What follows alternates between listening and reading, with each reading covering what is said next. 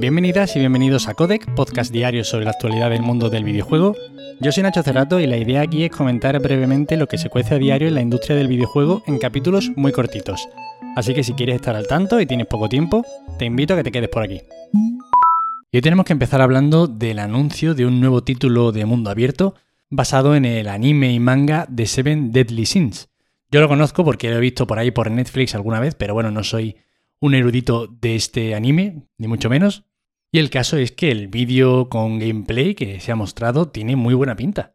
El juego será desarrollado por Netmarble y además va a ser lanzado tanto en consolas, PC como en móviles. Y a mí, de verdad, viendo lo espectaculares que se veían, sobre todo algunos combates en los que parecía tener bastante destructibilidad el entorno y los paisajes, no sé, a mí me ha chocado ver que salía también para móviles. No sé hasta qué punto ese gameplay luego se verá tal cual en dispositivos móviles, hay de todo. Pero bueno, el juego tiene ese aspecto que nos recuerda mucho a Zelda Breath of the Wild o al Genshin Impact con ese cel shading tan atractivo para este tipo de títulos. Y creo que puede salir bastante bien. Por ahora no tiene fecha, ya os digo, echarle un vistazo al tráiler. Os lo dejo en la nota del episodio como siempre. Pero yo voy a estar atento a esto. Se cierra el caso de Ubisoft Singapur con veredicto a favor de la compañía. Y es que se concluye que se habría actuado correctamente ante las distintas denuncias. Según el organismo TAFEP, el encargado de realizar esta investigación, cuyas siglas significan la Alianza Tripartita por la Justicia y el Progreso de las Condiciones Laborales, las quejas sobre acoso y discriminación que se habían denunciado en esta empresa se habrían analizado adecuadamente y además respecto a las polémicas en torno a las diferencias salariales, declaran que éstas estarían basadas en el desempeño, la experiencia o la antigüedad, y que sobre las polémicas en torno a las diferencias salariales entre mujeres, hombres, personas de color dentro de la compañía, declaran que éstas estarían basadas en el desempeño, la experiencia o la antigüedad.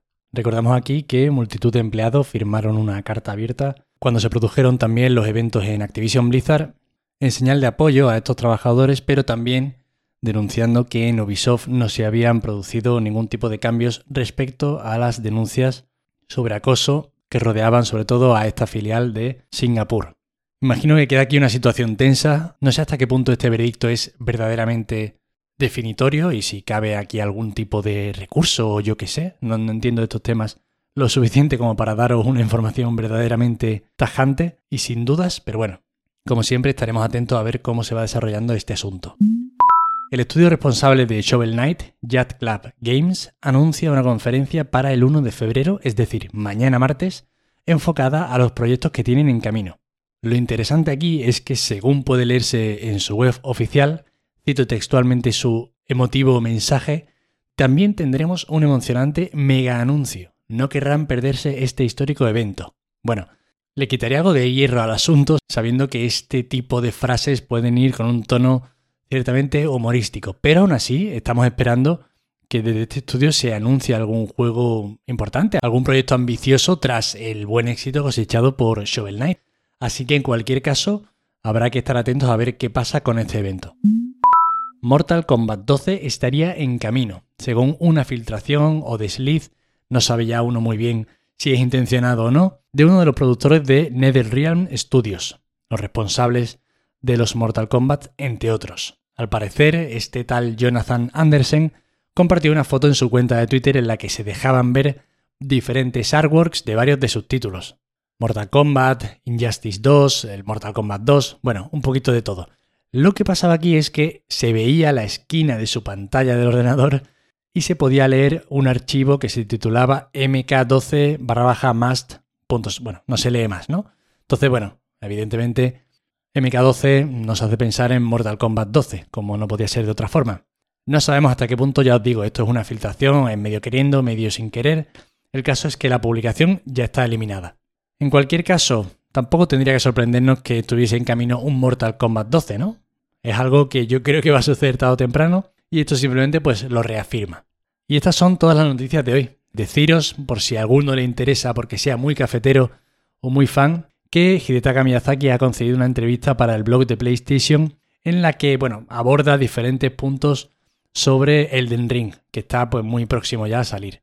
Al final, pues habla de lo típico que se suele hablar cuando le preguntan a este señor por sus juegos, de la dificultad, del mundo, del proceso creativo, pero bueno, yo me la he fumado, evidentemente, y bueno, os aviso por si hay alguno que quiera echarle un ojo. Le preguntan sobre la participación de otro tipo de creativos en las obras suyas, como puede ser esta última de George R.R. R. Martin.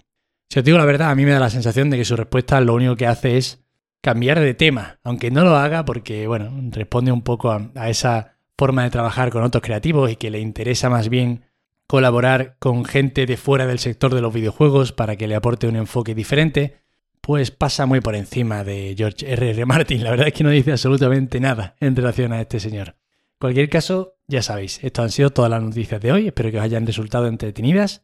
Pediros perdón por mi voz, estoy malito, como podéis comprobar. Ya sabéis que para cualquier queja, sugerencia o comentario me tenéis en arroba Nacho Cerrato en Twitter. Os agradezco de corazón que estéis ahí al otro lado escuchándome. De verdad, muchísimas gracias por empezar otra semana conmigo.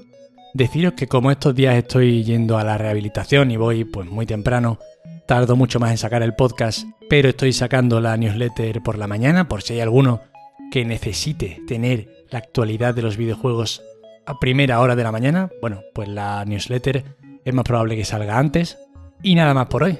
De nuevo, gracias y nos vemos mañana como siempre. Hasta luego.